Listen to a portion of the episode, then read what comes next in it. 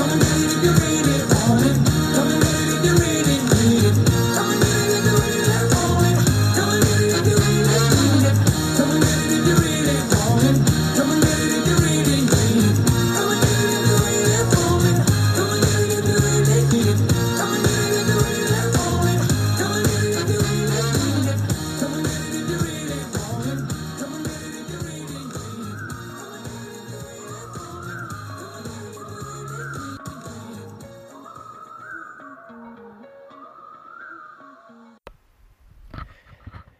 Wir starten heute in Folge 11 von We Run Herrenberg, deinem Fitness- und Gesundheitspodcast der Stadt. Aus Herrenberg für Herrenberg. Ja, und wenn ich darüber nachdenke, was so die letzten zehn Folgen passiert ist, welche Entwicklung wir mit We Run Herrenberg genommen haben, dann bin ich unglaublich dankbar. Dankbar für die Gäste, die ich bei We Run Herrenberg bereits begrüßen durfte, die ich interviewen durfte. Und vor allem die Geschichten, die ich erfahren durfte. Ich glaube, jeder Gast von Timo Petersen an bis zum Oberbürgermeister Spriesler in Folge 10 hatte seine ganz besondere Geschichte und hat seine ganz besondere Message rüberbringen können.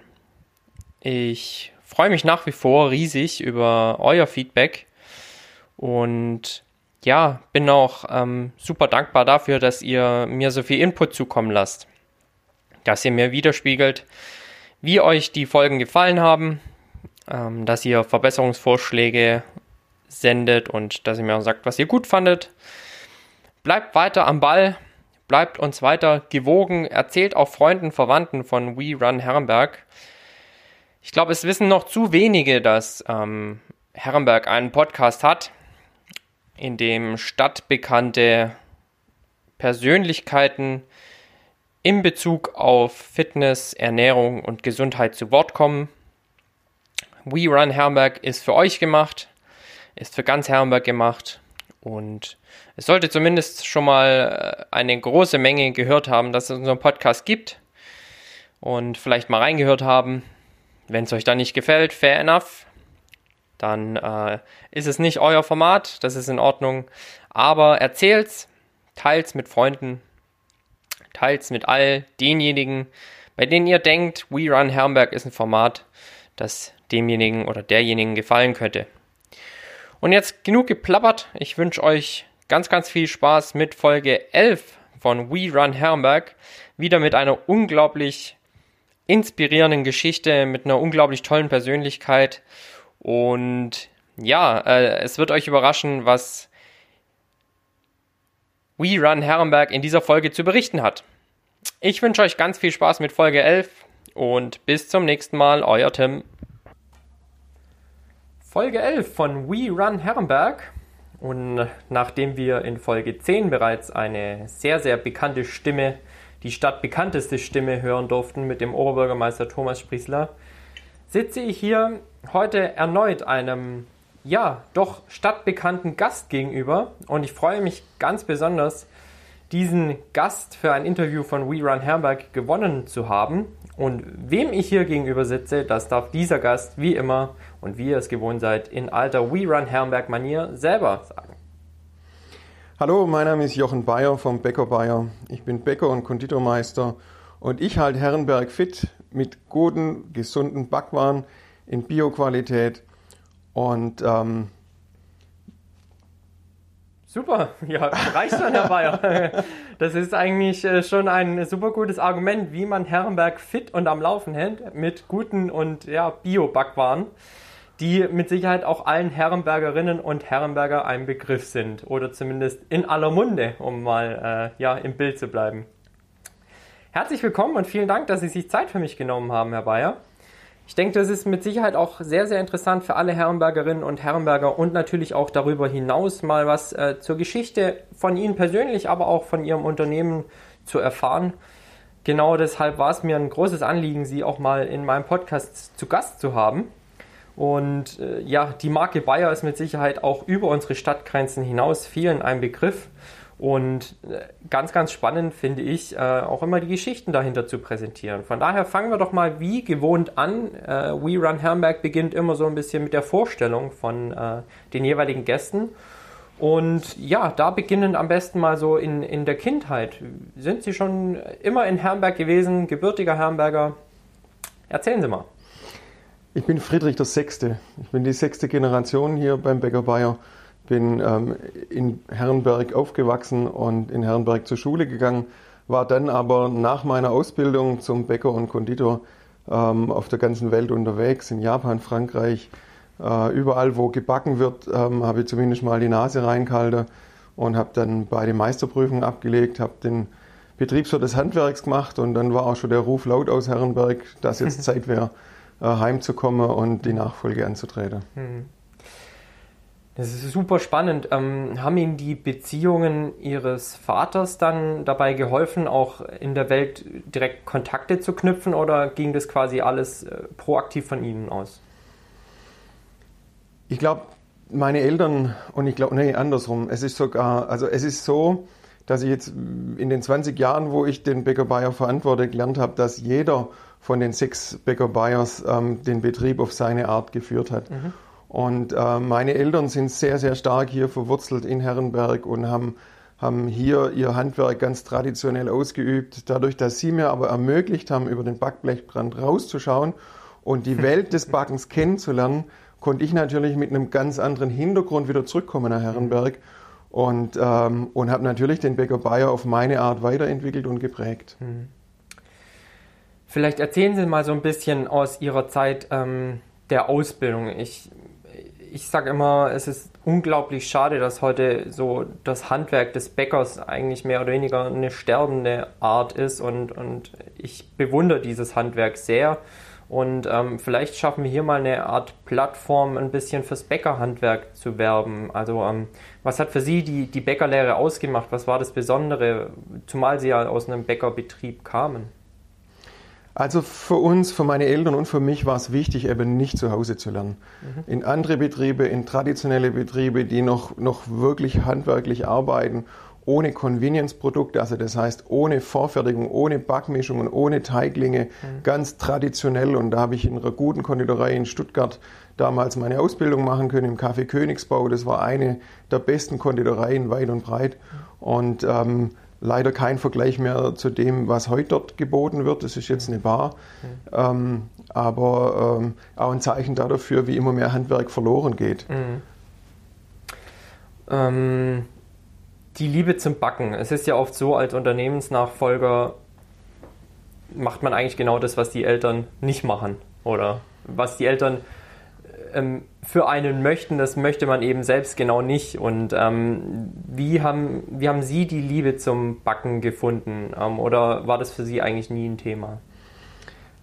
Also das war ein harter Weg. Eigentlich wollte ich gar nicht Bäcker werden, ich wollte Banker werden, weil die Banker immer so schicke Anzüge anhaben und eigentlich auch immer ausgeschlafen ausgesehen haben und meine Eltern vom wirklich vielen und harten Arbeiten immer müde und erschöpft waren und ähm, da habe ich gedacht, das ähm, will ich besser machen und, und mache am besten eine Banklehre. Mhm. Heute bin ich natürlich froh, dass ich kein Banker bin, sondern dass ich Bäcker bin, Bäckermeister. Und äh, die Liebe zu meinem Handwerk, da gab es zwei Schlüsselerlebnisse. Das eine, wir hatten furchtbar langweilige, nervige Garnierübungen. Ja? Also das heißt, wir mussten mit Spritzschokolade quasi herzlichen Glückwunsch zum Geburtstag auf, auf eine Blechscheibe da äh, schreiben. Und das fand ich so nervig, dass ich mit meinem Lehrer da ein Gespräch angefangen habe, weil ich mitbekommen habe, dass der in Japan war und dort Seminare gegeben hat über deutsche Konditorei. Und das fand ich so spannend, dass wir mit unserem Handwerk quasi auf der ganzen Welt ein hohes Ansehen genießen und dass mein Fachlehrer aus Stuttgart sogar nach Japan eingeladen wurde, nach Tokio, mhm. um dort Backkurse zu geben. Das mhm. fand ich sensationell. Das war so das erste Schlüsselerlebnis, wo ich gemerkt habe, hoppla, das Handwerk kann viel mehr als nur Zwetschgekuchen backen. Und äh, das andere war, ähm, da war ich in Paris eingeladen ähm, zum Frühstück bei Fouchon. Ähm, da hat er im Keller unten quasi noch so, eine, so ein Restaurant gehabt. Und da gab es eine warme Schneckennudel. Und die Schneckennudel, das war für mich einfach, ich, also das war unglaublich. Das war wie so eine Offenbarung. Die, man hat reinbissen und die hat so eine ganz zartsplittrige, karamellige äh, äh, Textur gehabt beim Reinbeißen. Dann war so die pure Vanille, da war so ein leichter Vanillepudding mit ein bisschen Mandel drin und dann saftige große Rosine, mhm. so, so mit so einer feinen Rumnote. Und das Ganze, das war einfach unglaublich. Ich habe nie wieder in meinem Leben so Schneckennudel gefunden. auch bei Fouchon, äh, wenn ich da heute hinkomme, ist sie nicht mehr so, wie sie damals war. Aber ja. auch das war wieder so ein Ding, wo mir gezeigt hat, Wahnsinn, was man mit, mit ein bisschen Butter, Mehl und, und ein paar Zutaten da im Prinzip zaubern kann. Wahnsinn. Ja, ich glaube, äh, aus Ihrer Beschreibung für die Schneckennudel hört man schon raus, welches, welche Leidenschaft Sie für das, für das Handwerk noch besitzen. Ähm, obwohl Sie jetzt, wie Sie schon selbst sagten, 20 Jahre jetzt schon äh, in der Unternehmensspitze sind. Welches Land auf Ihren äh, Reisen während Ihrer Lehrzeit hat Sie denn am meisten geprägt? Klar, wir haben jetzt gerade von Frankreich gehört, mit Sicherheit äh, auch ein, ein Land, das Backkunst lebt. Ähm, Gibt es darüber hinaus noch andere Länder, wo Sie sagen, Mensch, da ist das Backwerk eigentlich toll. Also, ich glaube, besonders prägend war auch die Schweiz. Mhm. Die Schweiz ähm, hat, hat eine sehr, sehr hochwertige Weizenbäckerei, also im Weizenbereich. Ähm, und äh, das war, glaube ich, sehr prägend. Die Schweiz, äh, die Frankreich natürlich durch seine Vielfalt, vor allem aber auch durch die Patisserie. Mhm. Ähm, also diese feinen Törtchen und auch die Vinoiserie, Croissant und, und so weiter, die süße Stückle dort, ähm, fand ich einfach sensationell lecker. Die Schneckernudel habe ich ja gerade schon beschrieben. ja. ähm, was aber auch nochmal irgendwie sehr prägnant war, war Japan, ähm, weil die diese, diese hohe Kunst des Backens aus der Schweiz, aus Frankreich, aus Deutschland perfektioniert haben. Mhm. Und das hat mich einfach total angetriggert, weil, weil ich gesehen habe, wenn man quasi das, was mir hier schon ganz gut macht, wirklich sauber, akkurat, exakt in Perfektion macht, dann kann da nochmal was viel Besseres dabei rauskommen. Mhm. Und ich spreche da jetzt nicht von japanischem Brot, sondern von französischem, von deutschem, von Schweizer Brot, das die Japaner einfach in Perfektion hinbekommen. Ich glaube, es kommt der Mentalität der Japaner ganz gut entgegen. Ne? Also sind ja schon sehr strebsam und diszipliniert, sagt man ihnen nach ähm, muss man ja als ähm, Bäcker dann auch sein in, in der Handhabung mit den Waren dann jeweils und den Zutaten da schon auch akkurat zu sein in seinen Rezepturen. Also das kommt mit den Japanern mit Sicherheit entgegen. Ich selbst ähm, habe meine Liebe zur deutschen Backware erst so richtig entdeckt, als ich sie nicht mehr hatte, wie es so oft ist im Leben. Ähm, ich habe ein Jahr in Südafrika gelebt. Und was man da teilweise als Brot vorgesetzt bekommt, ist äh, eine Beleidigung für jeden Deutschen. Und als ich dann tatsächlich mal einen Bäcker in meinem, ja, in meinem südafrikanischen Dasein gefunden habe, der einigermaßen verstanden hat, wie man annähernd Brot backt, äh, war das auch mein, mein Stammlokal mehr oder weniger. Also ähm, deutsche Bäckers Handwerkskunst ist ja nicht zuletzt und nicht ohne Grund immaterielles Weltkulturerbe. Ne? Genau, das deutsche Brot ja. ist immaterielles Weltkulturerbe, es sind über 30, äh, 3000 Sorten äh, sind registriert. Ich glaube, das sind noch gar nicht alle. Es wird wahrscheinlich noch mehr, noch mehr Sorten geben.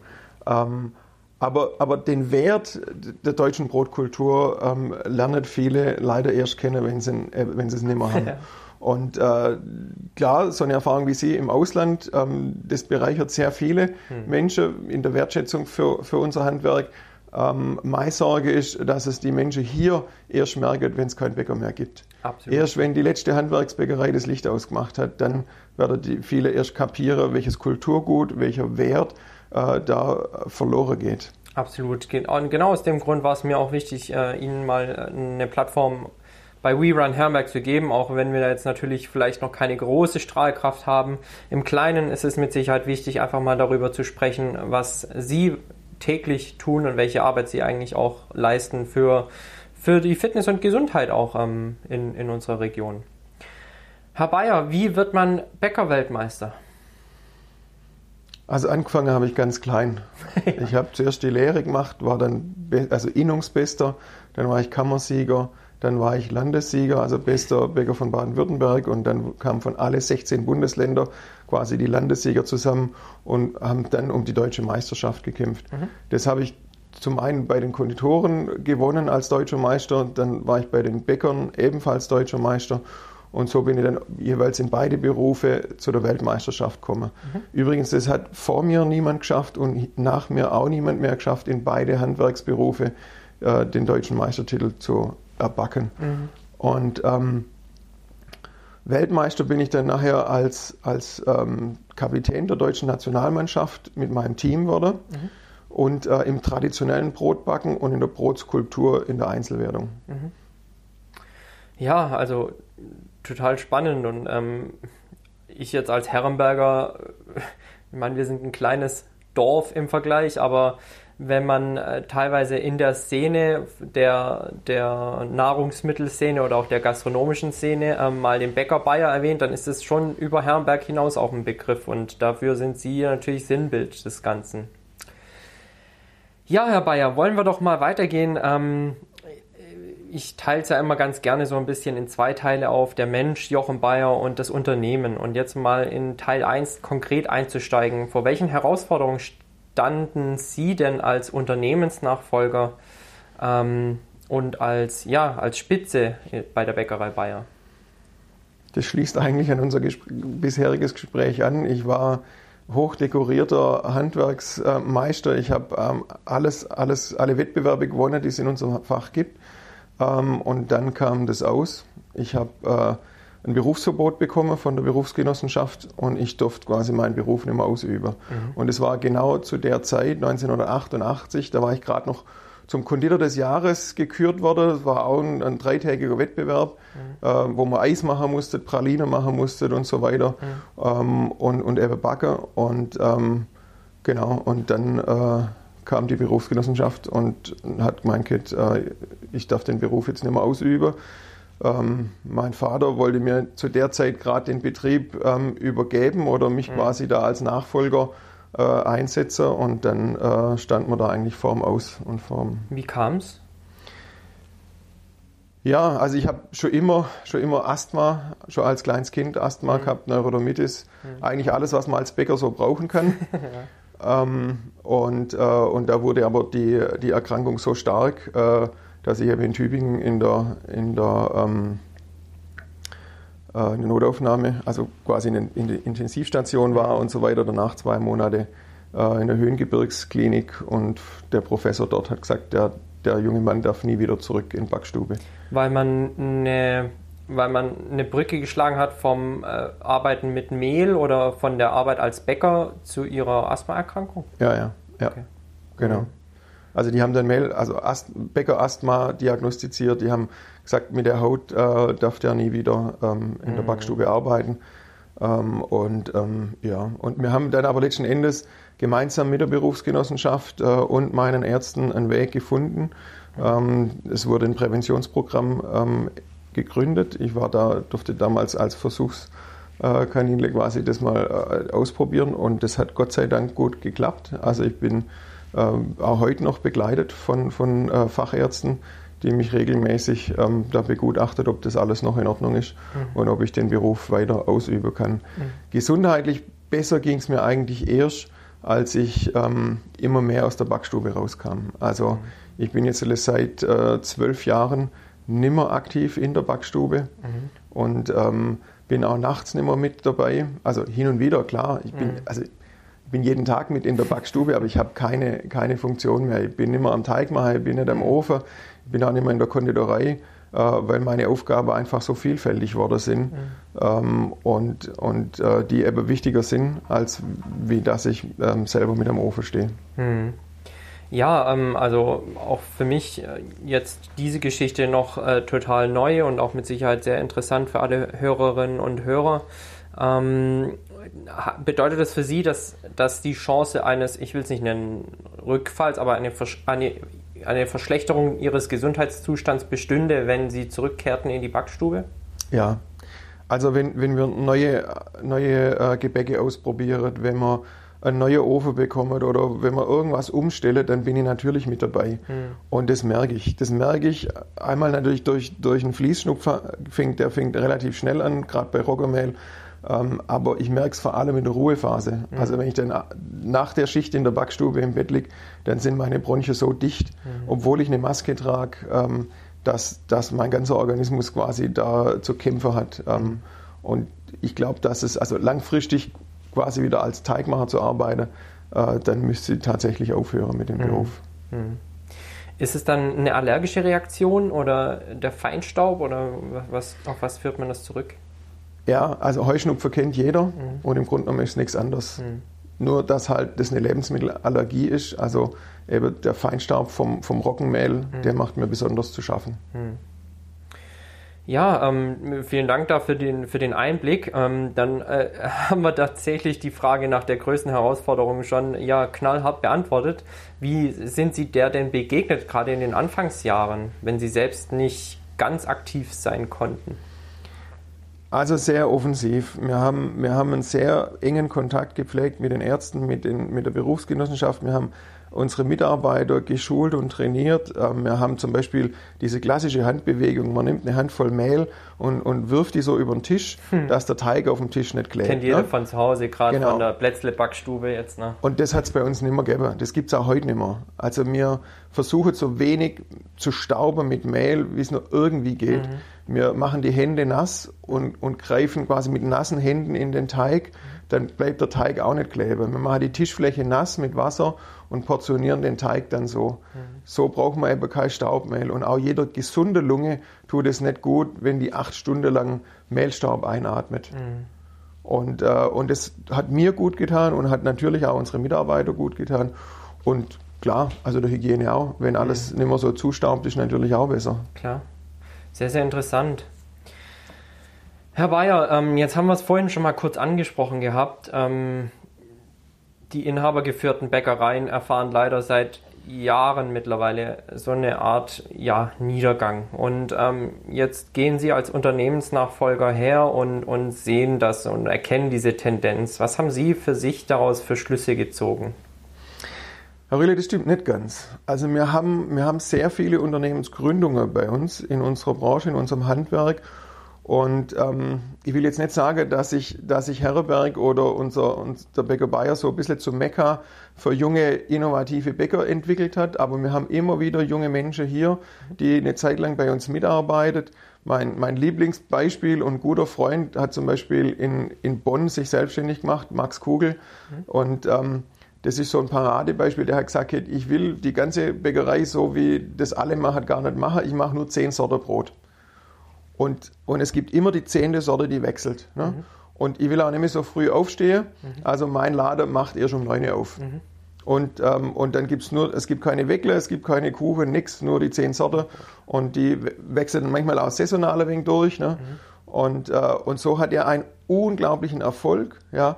Also die Leute rennen dem den Laden ein, das ist der Wahnsinn. Und so gibt es mehrere Bäckereien ähm, in ganz Deutschland verteilt in, in München der Julius Brandner, in, in Speyer die Brotpuriste und so weiter. Ne? Die zeigen, mhm. was Gutes, was echtes Handwerk kann und, und, ähm, und überleben und sind erfolgreich. Mhm. Ja, also ähm, dann ist Ihrer Ansicht nach ja schon auch der Erfolgsweg, äh, einfach gute Qualität anzubieten? Anders geht es gar nicht. Also gute Qualität ist die Grundvoraussetzung und wie schwer das ist, gute Qualität zu backen, das kann ich Ihnen sagen. Also wir haben zu 100% Demeter Getreide. Alte Getreidesorte, die werden heute oft gar nicht mehr angebaut, weil sie für den Landwirt unwirtschaftlich sind. Er hat einen geringeren Ertrag, er hat eine dickere Spelz, also ist aufwendiger zum Schäler. Mhm. Ähm, und dann ist noch für den Bäcker die, die, ähm, die Backleistung schlechter. Ne? Das heißt, hat eine schlechtere Wasseraufnahme. Das heißt, er, er ähm, kriegt weniger Teig aus, aus einem Kilo Mehl raus. Mhm. Ähm, dann ähm, ist das Klebereiweiß eben nicht auf Hochleistung gezüchtet, wie es bei moderner Getreidesorte ist. Mhm. Äh, das heißt, unsere, Bro unsere Brote, aber vor allem auch das Kleingebäck, die Brötchen sind wesentlich empfindlicher. Also ähm, wenn unser Dinkelbrot zum Beispiel eine Minute zu lang geknetet wird, haben wir Fladerbrot, mhm. weil das Klebereiweiß so empfindlich ist. Und jetzt könnte man natürlich da ganz problemlos ein bisschen Ascorbinsäure dazu tun. Ne? Meine Mutter mhm. hat das früher in Tee das ist ja Vitamin C, das ist nichts Schlimmes. Mhm. Aber darauf wollen wir verzichten. Mhm. Und, ähm, und viele normale oder konventionelle Bäckereien ähm, nutzen da dazu dann natürlich ähm, äh, Enzyme, ein Enzymcocktail, wo einfach dieses Klebereiweiß, aber auch die Stärkeverquellung, die Wasseraufnahme, die Frischhaltung vom Gebäck verbessern. Mhm. Darauf verzichten wir. Das ist in der Demeter-Bäckerei nicht erlaubt. Und ähm, das haben wir weder beim Brot noch bei unseren Brötchen nirgends mit drin. Mhm. Ähm, das Getreide, das Demeter-Getreide kommt hier aus der Region? Oder, ähm, genau, zu 100 Prozent aus Baden-Württemberg und zwar zu 100 Prozent vom Manfred Grenzler. Das ist seit 20 Jahren unser Landwirt äh, vom, von der Fischermühle in Rosenfeld. Mhm. Ähm, der Schönberghof ist quasi der, die Landwirtschaft, wo mhm. für uns das Getreide anbaut. Toll. Ähm, Gibt es vergleichbare ähm, Bäcker, die auch auf Demeter-Getreide setzen? Also Demeter-Bäcker gibt es natürlich einige, aber dieses Modell, dass ein Bäcker sein eigener Landwirt hat mhm. und das über 20 Jahre mhm. und Herr Rühle ohne Vertrag. Ne? Mhm. Also das ist ein Handschlaggeschäft und wenn, wenn in Deutschland die Dinkelernte ausgeht und Bäcker zum Teil kein Dinkelbrot mehr backen können, hat der Mann für mich mal Getreide bei sich auf dem Hof gelagert. Und es gab vor zwei, drei Jahren gab so eine Knappheit, der hätte das Vierfache an, also für, für, das, für das Dinkelgetreide bekommen, mhm. wie ich ihm bezahlt habe mhm. zu der Zeit. Er hätte an einem Tag meine komplette Jahresmenge verkaufen können mhm. und das hat er nicht gemacht. Mhm. Er hat mir Woche für Woche mein Dinkel geliefert zu dem vereinbarten Preis. Mhm. Auf der anderen Seite, wenn natürlich der Markt überflutet wird mit Dinkel, kriegt er von mir trotzdem den hohen mhm. Preis. Ja? ja. Mir zahlt das Vierfache, wie ein konventioneller Bäcker für sein Dinkel bezahlt. Aber man kann es auch nicht vergleichen. Ne? Also wie gesagt, der Ertrag ist schlechter. Mhm. Ähm, und die moderne Dinkelsorte, also da gibt es zum Beispiel einen belgischen Dinkel Rocan, der ist gekreuzt worden mit Weichweizen. Für den Bäcker hat es quasi die gleiche Eigenschaften wie ein Weizen. Mhm. Also von, vom Volumen, wie die Brötchen nachher aufgehen. Mhm. Ähm, was für, was für eine Stabilität der Teig nachher hat und so. Das ist wie beim Weizen, nur dass es, dass es ein Dinkelgetreide ist. Ne? Mhm. Und es hat für mich, ich bin selber ja, Allergiker, ich habe es vorher gesagt, also geht es gar nicht. Mhm. Also das Hauptallergen sind ja eigentlich immer die Eiweiße. Mhm. Und dieses Eiweiß von dem Dinkel, äh, das, das kann nicht gut sein. Also mhm. das kommt bei uns nicht in den Backstub. Mhm. Also ähm, basiert ihr, ihr Geschäftsgebaren schon auch sehr stark auf Werten. Gegenüber, gegenüber ähm, Geschäftspartnern, aber auch gegenüber Kunden. Vor allem gegenüber unseren Kunden mhm. und unseren Mitarbeitern. Mhm. Also die, die Grundwerte vom Bäcker Bayer, die sind, die sind das Allerwichtigste. Das ist das Gerüst, wo sich alles drauf aufbaut. Mhm. Und so gehen wir mit unseren Mitarbeitern um und so gehen wir mit unseren Lieferanten um und natürlich mit unseren Kunden. Mhm. Und es wird natürlich immer schwieriger. Wisst ihr, ich habe vor 20 Jahren habe ich den Bäcker Bayer übernommen mit zwei Fachgeschäften in der Bronngasse und im Ziegelfeld mhm. mit acht Mitarbeitern. Mhm. Vier waren in der Backstube und vier waren im Laden. Mhm. Und mein Vater und meine Mutter waren noch dabei. Mhm. Heute haben wir drei Fachgeschäfte, also Bronngas, Ziegelfeld und natürlich hier das Backhaus in Gülstein und in Stuttgart noch ein kleiner Brotstand in der Markthalle, mhm. worauf wir übrigens sehr stolz sind. Und die Stuttgarter lieben uns. Also der funktioniert ganz gut. Zu Recht, ja, also klar. Und ähm, wir arbeiten heute sieben Tage die Woche. Wir arbeiten fast rund um die Uhr. Und ähm, das funktioniert nur dadurch, dass wir gute und zuverlässige Mitarbeiter haben. Und inzwischen sind es 130 Menschen, die hier beim Bäcker Bayer arbeiten. Und da wird es eigentlich immer schwieriger, die Werte, die Kultur äh, in, an jeden einzelnen Mitarbeiter zu bringen. Ne? Mhm. Ob das in Richtung Qualität ist, wie man miteinander umgeht oder wie man mit unseren Kunden umgeht, mit der Servicequalität und so weiter.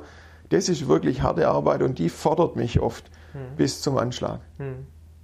Ja, ähm, also ich jetzt vielleicht aus meiner Warte kann Ihnen sagen, ähm, es gelingt Ihnen, glaube ich, gut, diesen Anspruch an die Mitarbeiterinnen und Mitarbeiter ranzubringen. Vielleicht, ich habe es Ihnen jetzt persönlich im Vorgespräch noch nicht gesagt, aber was mir aufgefallen ist, zweimal äh, musste ich circa nicht lange, fünf Minuten auf sie warten. Zweimal wurde mir umgehend was zu trinken angeboten und äh, ich wurde sehr, sehr freundlich ähm, hier behandelt, direkt einen Platz angeboten, was außergewöhnlich leider ist, aber es fällt auf und äh, als Kunde und als Gast werde ich hier wirklich exzellent behandelt, wie es ja auch in ihren Werten auf der Homepage äh, darstellbar ist. Exzellenz ist da ein Wert, der hervorgehoben wird. Ne? Schön. Ähm, was sind denn heute die Erfolgsfaktoren der Bäckerei neben der hohen Qualität? Unsere Mitarbeiter. Die Mitarbeiter. Die Mitarbeiter leben, leben heute in Bäcker Bayer, äh, wie es mich total erfüllt und stolz macht. Wisst ihr, wir, wir sind jetzt nach vier Jahren hier im Backhaus so langsam angekommen. Hm. Wir haben am Anfang Fehler gemacht, die haben wir uns gar nicht vorstellen können in der alten Backstube. Hm. Wir sind quasi mit der gleichen Belegschaft. Wir waren beim Umzug damals 50 Mitarbeiter mhm. und wir sind mit den gleichen Mitarbeitern aus, aus der Backstube von damals umzogen, mit den gleichen Rezepten, mit den gleichen Maschinen. Mhm. Die Backöfen waren neu und die, die äh, Silo, die Mehlsilos waren neu mhm. und die Kühlhäuser, stimmt, genau. Aber, also die drei Sachen waren neu, aber die Knetmaschine, der Portionierer, alles, die Tische, alles war genau das gleiche. Und, ähm, und wir haben Fehler gemacht, die, die konnten wir uns gar nicht erklären. Wir haben es nicht mehr verstanden, was jetzt da anders ist. Das war unglaublich.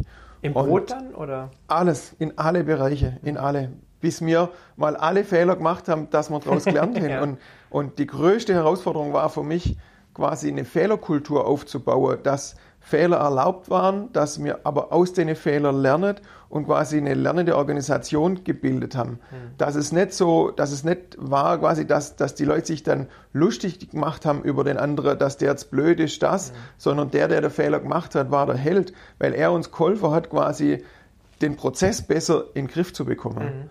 Und äh, das war eine sehr spannende Zeit für mich, mhm. sehr, sehr kräftezehrende Zeit auch. Mhm. Aber das hat uns unglaublich weitergebracht hat, hat äh, die Mitarbeiter zu Kompetenzen gebracht, die wir sonst vorher gar nicht so hätten. Ne?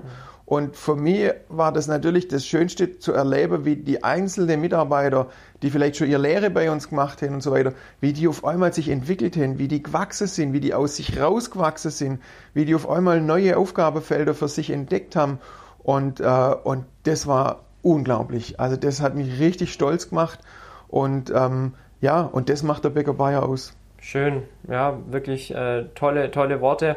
Haben Sie da Hilfe von außen auch bekommen oder haben sich die, hat sich diese Kultur von innen heraus entwickelt?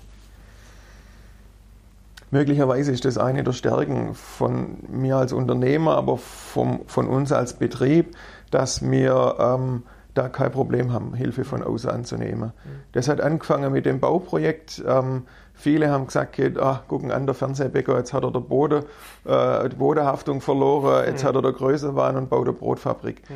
Wir wollten noch nie eine Brotfabrik bauen. Ich will auch kein Großbäcker werden. Ich will so klein bleiben, wie es nur irgendwie geht mhm. zum Überleben. Aber ich möchte professionell arbeiten und ich mhm. möchte professionelle Arbeitsbedingungen.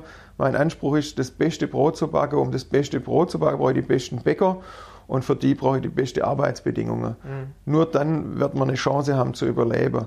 Nur wer, also ich bin davon überzeugt, nur wer, wer die wirtschaftlichen Prozesse im Griff hat und die hygienischen Prozesse im Griff hat, wird in unserem Handwerk überleben. Mhm. Und um das sauber abzubilden, habe ich quasi ein, ich bin ja Einzelunternehmer, ne? ich mhm. hafte mit Haut und Haar für alles, was ich jeden Tag entscheide. Ja. Und, äh, und damit es eben in, nicht schief geht und, und ich quasi die, die in der Spur bleibe, mhm. habe ich mir quasi einen Aufsichtsrat oder einen Steuerkreis einberufen. Mhm. Da war einer aus der Industrie dabei, einer äh, aus, der, aus dem Handwerk, einer mhm. aus der Wissenschaft, ein Professor aus Zürich, mhm. mein bester Freund seit 30 Jahren. Mhm. Dann ähm, und, und einer quasi als Philosophe, hm. ein, ein, Wirtschaftspsychologe aus Afstedt. Hm. Äh, und äh, das war so unser Team, das hm. war quasi die Menschen, mit denen ich immer wieder reflektiert habe, immer wieder geguckt habe, geht es noch in die richtige Richtung. Hm. Und als ich dachte habe, ich bin fertig, hat der Handwerkskollege, ist auch ein Biobäcker, sein Vater hat früher Golden Toast backen. und also das Engele vom, vom Golden Toast mhm. hat in Herrenberg ihre Ausbildung gemacht ah, okay. zur Bäckerin. Ja, sehen Sie mal. so als Nebendienst. Und also der Sohn vom Herr Golden Toast, das, der hat heute eine Biobäckerei und der hat gesagt, Jochen, wie sieht die Erweiterung aus? Mhm. Und dann habe ich gesagt, Andreas, also wenn ich, wenn ich das Ding zahlt habe bis zu meiner Rente, mhm. dann bin ich froh und glücklich, ähm, aber ich will nicht erweitern. Hat er gesagt, mhm. ist egal, aber wenn du nie erweitern möchtest, du musst so planen, dass du die Erweiterungsmöglichkeit hast. Mhm. Und dann habe ich gesagt, okay, nee, also das brauche ich nicht. Mhm. Und ähm, wir sind dann auseinandergegangen und ich habe gedacht, was für ein Schwachsinn. äh, wir lassen alles so, wie es ist. Mhm. Eine Nacht drüber geschlafen, haben wir den kompletten Bauplan nochmal auf den Kopf gestellt und haben das ganze Gebäude so geplant, dass wir es quasi spiegeln können, sollte mal jemals der, der Fall äh, eintreten. Ne? Mhm. Heute, nach vier Jahren im neuen Backhaus, ist es so, dass unser Müll, also unser Wertstoffhaus, wir ein extra Gebäude baut, wo unsere Wertstoffe sortiert werden, mhm. äh, viel zu klein ist. Mhm. Ich konnte mir nicht vorstellen, was ein Unternehmen in der Größe, wie der Bäcker Bayer heute ist, was da an Wertstoffe anfallen, mhm. wie viel Platz es bedarf, die sauber zu sortieren, zu trennen. Ja. Ähm, aber auch die Anlieferung der Rohstoffe. Ne? Ich meine, früher haben wir zwei Rollcontainer bekommen mit Ware, heute sind es oft acht Rollcontainer. Mhm. Und allein die leere Container müsste irgendwo stehen. Klar. Haben wir keinen Platz mehr dafür. Mhm. Bei, bei der Kommissionierung genauso. Wenn die Backware aus dem Ofen kommt, haben wir früher als Beispiel vier Steinofenbrote in eure Kiste neigequetscht, ja, mhm. hochkant neigestellt und so mhm. weiter machen wir heute nicht mehr. Mhm. Wir sind ja stolz und froh, wenn da schöne, wunderschöne Leibe rauskommen aus dem mhm. Ofen, ja, und dann wird jedes einzeln für sich in eine Kiste verpackt. Ja. Also das heißt, aus der einen Kiste sind allein schon vier Kisten geworden. Mhm. Und die, die, leere Kiste müsste irgendwo stehen. Mhm. Wir haben gar keinen Platz mehr. Und ja. wenn die rausgehen zum Kunde, dann kommen die so nicht mehr zurück in den Backstub. Das heißt, jede einzelne Kiste, wenn die zurückkommt ins Backhaus, dann wird die gereinigt, dann wird die gewaschen. Jetzt brauchen wir den Platz natürlich auch für die, für die Reinigung hm. von den ganzen Kiste und von, von den Schüssel und Kessel und allem. Das habe ich unterschätzt. Das habe ich mir nicht vorstellen können, was da für ein Platzbedarf ist. Ja. Und das ist gerade eine große Herausforderung. Glaube ich. Äh, auch da machen Sie alles alleine oder gibt es irgendwelche Dienstleister, mit denen Sie, auf die Sie zurückgreifen in Sachen Reinigung, in Sachen Wertstoff oder? Ähm nee, wir haben festgestellt, dass ähm, dass wir so Selbermacher sind. Mhm. Ja, wir haben festgestellt, dass wenn wir, äh, wenn wir das im Haus machen, dann, äh, dann haben wir viel mehr Einfluss auf die Qualität, viel mehr Einfluss auf die Menschen, die das ausüben und mhm. ähm, ist uns lieber. Also das, äh, wir haben da keine externe Dienstleister. Ja, also ähm, ist ja was, was man ganz oft ähm, sieht in, in allen Wirtschaftszweigen. Ich selbst ähm, bin studierter Politikwissenschaftler. Meine Abschlussarbeit habe ich über den Missbrauch von Werkverträgen und Leiharbeit geschrieben. Und äh, durchweg in allen Branchen bin ich mehr oder weniger zum Schluss gekommen, äh, dass sie unter uns grassiert, die, der Missbrauch, und, und dass es einfach, ja, ähm, am besten ist, wie Sie schon sagten, ähm, alles selbst zu machen, weil dann hat man auch Einfluss darauf, wie die Mitarbeiterinnen und Mitarbeiter, die ja im Namen des Unternehmens dennoch handeln, ähm, ja, behandelt werden und wie sie bezahlt werden und welche, welche, unter welchen Umständen sie ihre Arbeit verrichten. Schauen Sie, wir haben im letzten Jahr haben wir, ähm, eine Betriebs, ein betriebsinternes Entlohnungssystem äh, auf die Füße gestellt, auch mit einer befreundeten Professorin mhm. äh, von der Hochschule in Stuttgart. Ähm, wir haben unglaublich, also wir haben über 60 Mitarbeiter und Mitarbeiterinnen im Verkauf. Mhm. Und ähm, ich glaube, es sind zwei oder drei gelernte Fachkräfte. Mhm. Alle anderen sind angelernte Mitarbeiter. Mhm. Und ähm, da gibt es studierte Agraringenieure, da gibt es äh, Juristen, da gibt es äh, eine sogar Architektin und also alle mögliche Wirtschaftswissenschaftler ist auch eine dabei, mhm. ähm, aus unterschiedlichsten Nationen. Und, ähm, und die geben sich jeden Tag allergrößte Mühe, unsere Kunden gut und, und herzlich zu bedienen. Mhm. Und ähm, unser Tarifsystem sieht es aber gar nicht vor. Unser Tarifsystem sagt, wenn Sie gerade so Ihren Hauptschulabschluss geschafft haben, wenn Sie danach dann drei Jahre, drei Jahre Ausbildung gemacht haben, die auch vielleicht gerade so mehr oder weniger recht als schlecht, ja, und dann garstig und bös die Kunden bedienen, hm. dann sind sie Fachkraft und dann kriegen sie einen, einen besseren Lohn hm. als wie jemand, der das mit Herz macht, der, der Sinn und Verstand hat für das, was wir hier tun, mhm. die, welche Rohstoffe wir hier verarbeitet. Und, ähm, und das hat mir nicht passt. Und ich brauche aber eine faire und gerechte Entlohnung ähm, quasi für alle. Und so haben wir quasi eine hausinterne Lösung gefunden. Ähm, und die hat uns richtig, richtig viel Geld gekostet, ähm, damit, damit wir das umsetzen konnten. Mhm. Ähm, und unsere Mitarbeiter tut es natürlich gut und uns auch. Und wir haben jetzt auch äh, an alle Mitarbeiter eine Corona-Prämie äh, ausbezahlt, hm. ähm, einfach um, um Danke zu sagen für die Leistung, die die jeden Tag bringen. Hm. Ja, auch ähm, ja, völlig, völlig zu Recht. Ähm, nicht umsonst wurde ja auch, ähm, wurden ja auch die Bäckereien als systemrelevant eingestuft. Ich glaube, ähm, ist auch ein ganz, ganz wichtiges Zeichen, auch nochmal für das Handwerk. Also da sind wir froh, dass wir Brot backen dürfen. Ja. Uns, fehlt, uns fehlt richtig viel Umsatz ähm, hier in unserem Backhausladen. Da ist fast die Hälfte davon vom Umsatz weggebrochen mhm. ähm, durch den Kaffeebetrieb. Wir haben viele, viele Hotels und Gastronomen, die von uns ähm, beliefert werden. Ähm, und da habe ich große Sorge mhm. um die Unternehmer, aber auch um die Menschen, die dort arbeiten, äh, dass das alles so weitergeht, wie es vor, vor März war, vor dem mhm. ersten Lockdown. Ähm, Und da wird man mit Sicherheit einige, einige verlieren. Äh, und umso glücklicher, umso stolzer sind wir, dass wir das hier ohne, ohne äh, ähm, quasi größere Verluste schaffen und haben Gott sei Dank bisher auch noch keinen Krankheitsfall gehabt bei mhm. uns im Betrieb. Und ähm, solange wir Brot backen dürfen, werden wir gucken, dass wir den Laden hier aufrechterhalten. Ja, und ich denke, gerade auch in den Zeiten ist Ihnen die Wertschätzung Ihrer Kundinnen und Kunden sicher, weil ähm, auch ich durfte immer wieder feststellen, wie wichtig es ist, einfach äh, ja, so die Grundbedürfnisse auch in so einer Pandemie abdecken zu können, nach, äh, nach einer ausgewogenen äh, Ernährung, nach, nach einfach den Grundwerten wie Gesundheit. Ne? Mhm.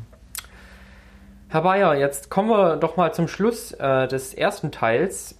Und ich glaube, Sie haben es gerade schon mal kurz angerissen, aber vielleicht nochmal für alle Zuhörerinnen und Zuhörer ganz explizit, wohin soll es mit dem Bäcker Bayer in Zukunft noch gehen?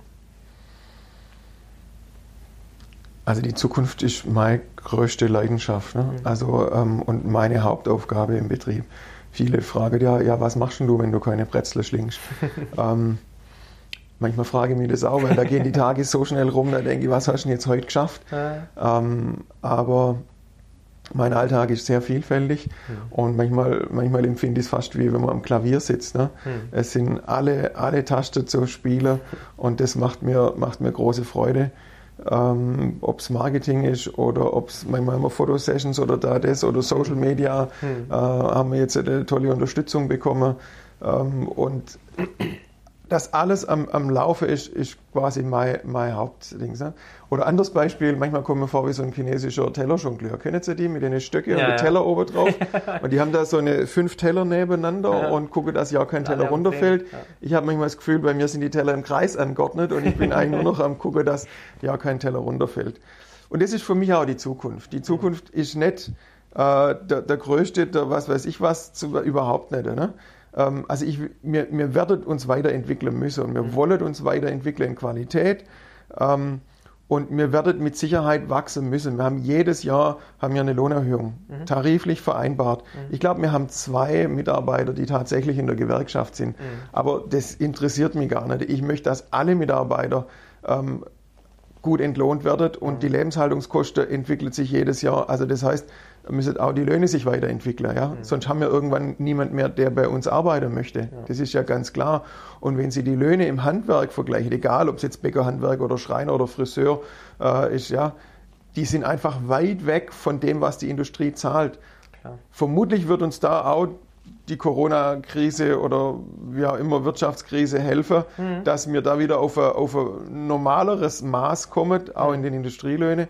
Ähm, aber, aber äh, das ist einfach schwierig und deswegen müssen die Löhne sich weiterentwickeln bei uns und äh, deswegen wird man auch weiter wachsen müssen, ne, mhm. um, um die steigende Kosten irgendwie aufzufangen. Mhm. Ob das bedeutet, dass man nochmal einen Laden aufmacht oder ob das bedeutet, dass man vielleicht noch einen, einen Lieferpartner wie jetzt Alnatura oder Dens dazu nehmen, mhm. ähm, das wird die Zukunft zeigen. Mhm. Aber sie bleibt auf jeden Fall weiter spannend. Schön.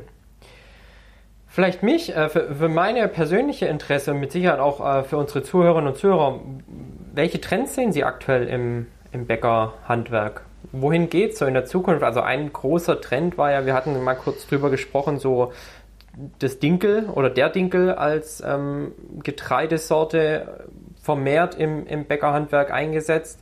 Gibt es so neueste Trends, die man als Zuhörerinnen und Zuhörer von We Run Herrenberg vorab erfahren kann, bevor es alle anderen wissen? Ja, ich glaube, der Megatrend ist Homebaking. ja. Dass äh, immer mehr das Backen für sich entdecken und mhm. zu Hause backen. Mhm. Ich habe dazu auch mehrere Bücher geschrieben. Also eins liegt bei uns vorne im Laden mhm. äh, vom Kosmos Verlag. Ähm, andere gibt es vom Teubner mit meinen Kollegen von der Nationalmannschaft. Mhm. Brot, eins der erfolgreichsten Backbücher übrigens. Und ähm, genau, Tortenkuchen von Teubner zum Beispiel haben wir auch mitgewirkt. Ähm, also das ist sicher einer der großen Trends, ähm, hat jetzt nicht unbedingt viel mit uns zu tun. Wer weiß, Wobei, kann ja ein Geschäftszweig werden. Ne? Sie wo, haben ja auch hier die Halbbackwaren, die man zu Hause ja. quasi fertig backt, im ganz Kleinen jetzt mal, aber ja. Sie sind ja nicht müde, sich neu zu erfinden. Nee, und, und die Anfrage nach Backkurse sind natürlich immer wieder da, um, um auch das Wissen ähm, zu, weiterzugeben und zu vermitteln. Am liebsten machen wir das mit, mit kleinen Kindern. Das war vor ja auch fast 20 Jahren, Mhm. als da äh, die Kursleiterin von der Familienbildungsstätte kam Mhm. und gesagt hat, Mensch, Herr Bayer, können Sie nicht einen Backkurs machen für, für die Familienbildungsstätte? Ja. Und ähm, dann habe ich dann meinem jugendlichen Leichtsinn gesagt, naja gut, dann, dann machen wir da einen Kurs Mhm. und dann können da zehn Kinder kommen und dann, äh, und dann war es das. Ja. Und dann kam sie, freudestrahlend, und haben gesagt, sie haben sich 120 Kinder angemeldet. Was machen wir denn jetzt? und ähm, ja, und dann haben wir, haben wir im Prinzip das aufteilt auf, auf mehrere Kurse und äh, seitdem bieten wir das immer im Frühjahr und im Herbst an und äh, dürfen Kinder ab fünf mit dem, in Begleitung von, von den Eltern kommen und dürfen da ihre eigene Brezeln schlingen. Und das ist natürlich die größte Freude, wenn die dann Ja. aus dem Ofen kommen und die Kinder in ihr selber gemachte, frisch gebackene Brezel reinbeißen. Ah, das ich. ist die weltbeste Brezel, Ja. also die selber gemachte. Definitiv. Und ähm, ja. genau. Und äh, auch das trägt ja wieder dazu bei, ähm, irgendwo ja auch Kinder schon in jungen Jahren abzuholen und ihnen die Leidenschaft für gutes Handwerk und gute Backkunst äh, zu vermitteln. Klasse. Den heutigen Sponsor von We Run Herrenberg, den kennst du bereits.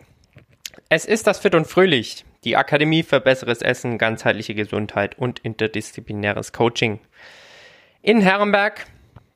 Und das Fit und Fröhlich bietet für dich ein ganz besonderes Angebot, das du speziell im Januar wahrnehmen kannst. Und zwar ist das der Veganuary 2021. Und wenn du dich jetzt fragst, was ist denn der Veganuary? Ja, wir starten gemeinsam vegan in ein neues Jahr. Und das Fit und Fröhlich begleitet dich hierbei.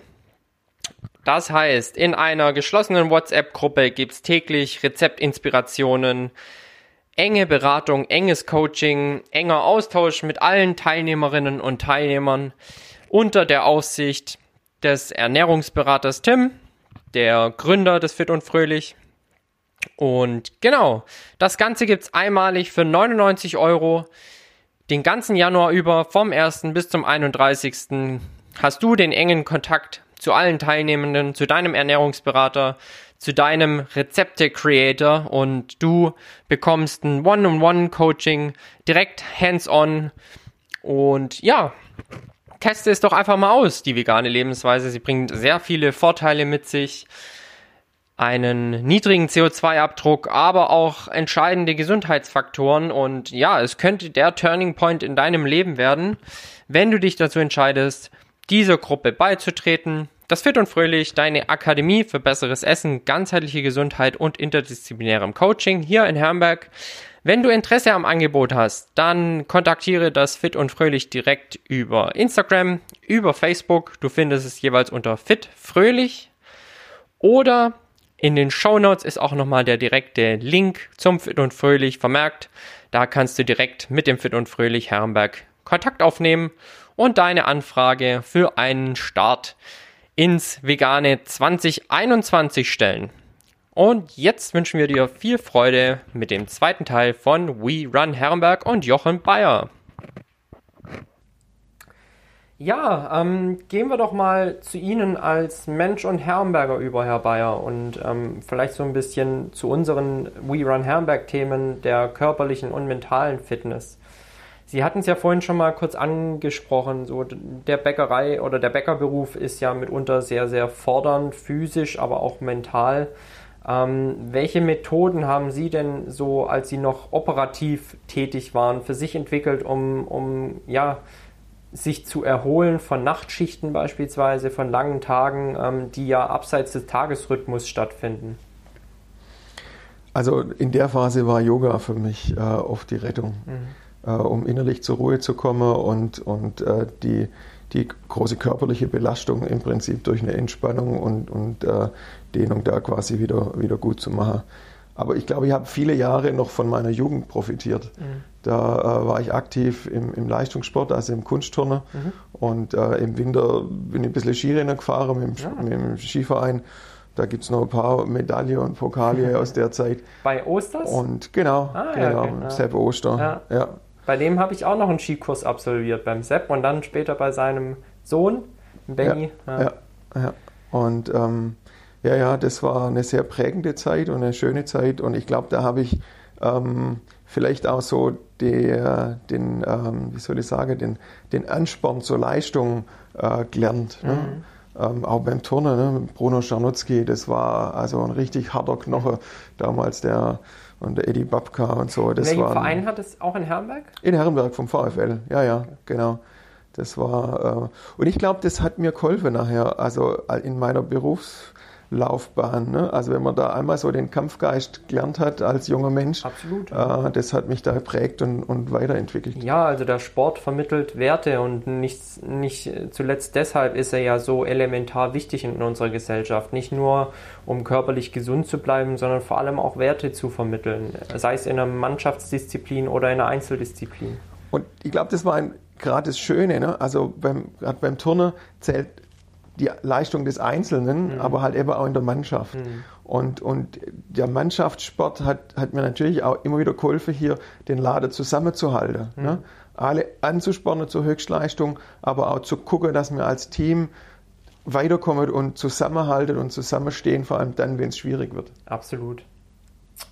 Herr Bayer, ähm, jetzt beginnen die Tage, die Arbeitstage eines Bäcker und einer Bäckerin in der Regel um Mitternacht, so um den Dreh wahrscheinlich, oder? Also jetzt gerade haben wir es ganz, ganz besonders regeln müssen äh, und regeln wollen, einfach um das Risiko einem Betriebsausfall aus, also zu entgehen. Mhm. Ne? Wir haben jetzt zwei, zwei Schichten, die sich quasi ähm, um eine halbe Stunde, also eine halbe Stunde ist Leerlauf bei uns mhm. in der mhm. Backstube in der Nacht. Und die erste Schicht fängt um 16 Uhr an zum mhm. Teig machen. Mhm.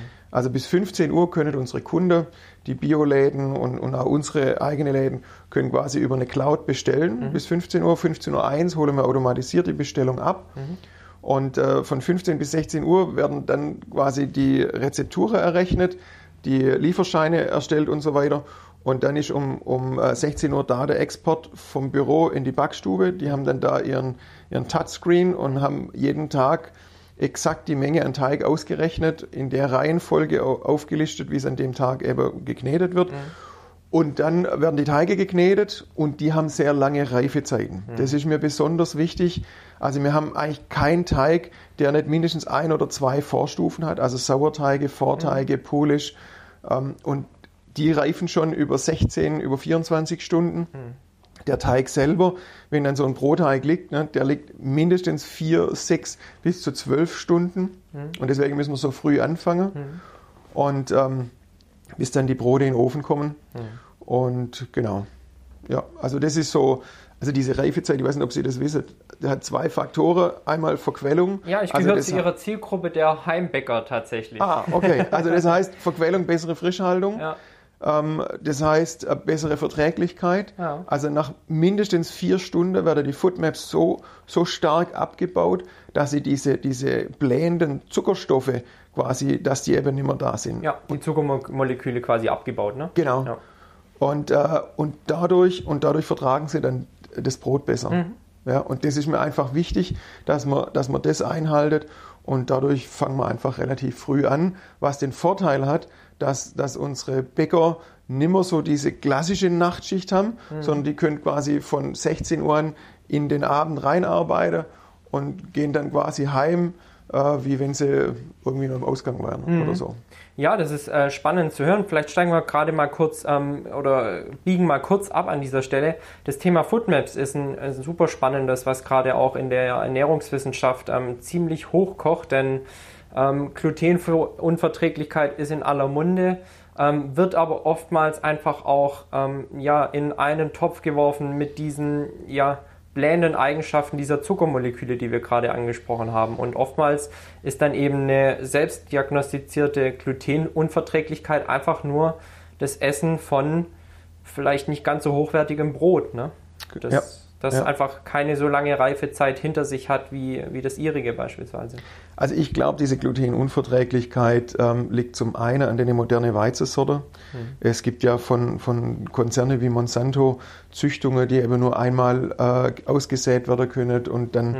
und so weiter, die, die Hochleistungseiweiße äh, im Prinzip äh, hin, die, die einfach super Wasser auf ein Volumen, das habe ich ja vorher schon mal erklärt mhm. gehabt, ne? Und ähm, Und ich glaube einfach, dass unser Körper die nimmer, nimmer erkennen kann, nimmer, mhm. nimmer verträgt, nimmer verarbeiten kann. Mhm. Übrigens auch keine Kraft, keine Energie rausziehen, sondern die entziehen dem Körper die Kraft ja. und die Energie. Ja. Und dadurch kommt dann das Unwohlbefinden. Ja. Und ähm, das ist das eine mit den, mit den Gluten, oder mit, ähm, aber das andere sind eben diese nicht vergehrbare Zuckerstoffe, mhm. diese Foodmaps, mhm. und äh, die der Körper nicht abbauen kann und die dann anfangen im Darm zu gären und dann Bauchweh geben mhm. und, und natürlich Blähungen und so weiter und eben auch dieses Unwohlsein. Und äh, die werden häufig unterschätzt. Ja. Aber die können wir bearbeiten. Also die können wir durch einfach lange Reifezeiten, durch eine lange Fermentation der Teige, können wir die beeinflussen, abbauen. Und das machen wir. Das machen wir schon seit Jahren, schon bevor Hohenheim die Studie dazu hm. äh, quasi erstellt hat. Die kann man übrigens auch googeln und nachlesen. Für ja. alle, die da mehr Detailwissen möchten. Ja. Ähm, und äh, das ist uns wichtig. Ja. Also auch ich kann da ähm, nur, ja, wahrscheinlich in Ihrem Sinne auch sprechen, wenn ihr ähm, feststellt, nach dem Verzehr von Brot geht es mir mitunter nicht ganz so gut. Genau ein Prozent der deutschen Bevölkerung haben tatsächlich eine Glutenunverträglichkeit. Äh, Sie widerlegen mich, wenn ich falsch liege. Circa ein Prozent. Also ist es relativ unwahrscheinlich, dass man per se betroffen ist. Es kann dann natürlich an der Qualität des Brotes liegen. Dann äh, fragt euch am besten direkt mal, wo habe ich heute mein Brot gekauft, das ich äh, da verzehrt habe und wie lange liegt es gegebenenfalls schon in der Plastikhülle im Supermarkt. Was übrigens auch noch so, so ähm, was mir hier bei uns in, in die Läden dankbare Kunden hin, ähm, das ist einmal Hefe, also Backhefe, industrielle Backhefe wird ganz oft von den Ärzten kritisiert. Ähm, da wurden halt Hochleistungsstämme rausgezüchtet. Mhm. Ähm, die wurden zum Teil genverändert. Äh, zur Herstellung von dieser Hefe wird dann äh, Schaumverhinderungsmittel eingesetzt. Viele sind auch gegen dieses Schaumverhinderungsmittel allergisch. Mhm. Solche also industrielle Hefe verwenden wir gar nicht. Ne? Also wir haben ausschließlich Biohefe, mhm. haben aber immer mehr Brote, wie unser Frankenleib, unser eine Weltbrot, die Rockesonne, Finchgauer Flade, die sind alle mit einem Drei-Stufen-Sauerteig, mit einem Vollkornsauerteig, einem Roggensauerteig gelockert. Ganz natürliche Sauerteighefen ohne, ohne Backhefe dabei, also auch ohne Biohefe. Ne? Ja. Das macht uns besonders stolz, auf die Art zu backen mit einem Drei-Stufen-Sauerteig, das haben wir erst hier im Backhaus geschafft. Das wäre in der alten kleinen Backstube gar nicht möglich gewesen. Mhm. Und das, das erfüllt mich mit Stolz und Freude, wenn ich dann so Brot bei mir daheim auf dem Vespertisch habe. Das ist einfach super. Ja. ja. Und das Zweite ist Laktose. Mhm. Also ein erwachsener Mensch ist eigentlich gar nicht dafür, äh, also das Verdauungssystem von einem erwachsenen Menschen mhm. ist gar nicht dafür ausgelegt, dass er, dass er ähm, im Prinzip Milch oder Sahne verarbeiten kann. Ja. Und immer mehr Menschen kommen zu uns mit einer Laktoseintoleranz. Jetzt bin ich selber auch noch mit betroffen mhm. und ähm, das hat mich echt vor so einen Konflikt, so einen inneren Konflikt gebracht, ähm, wie ich jetzt mit unserer Brezel umgehe. Ne? Mhm. Die ist mit Milch, die ist mit Butter, ähm, schon lange schon lang ohne Schweineschmalz. Also mhm. mein Vater hat damals schon kein Schweineschmalz mehr rein.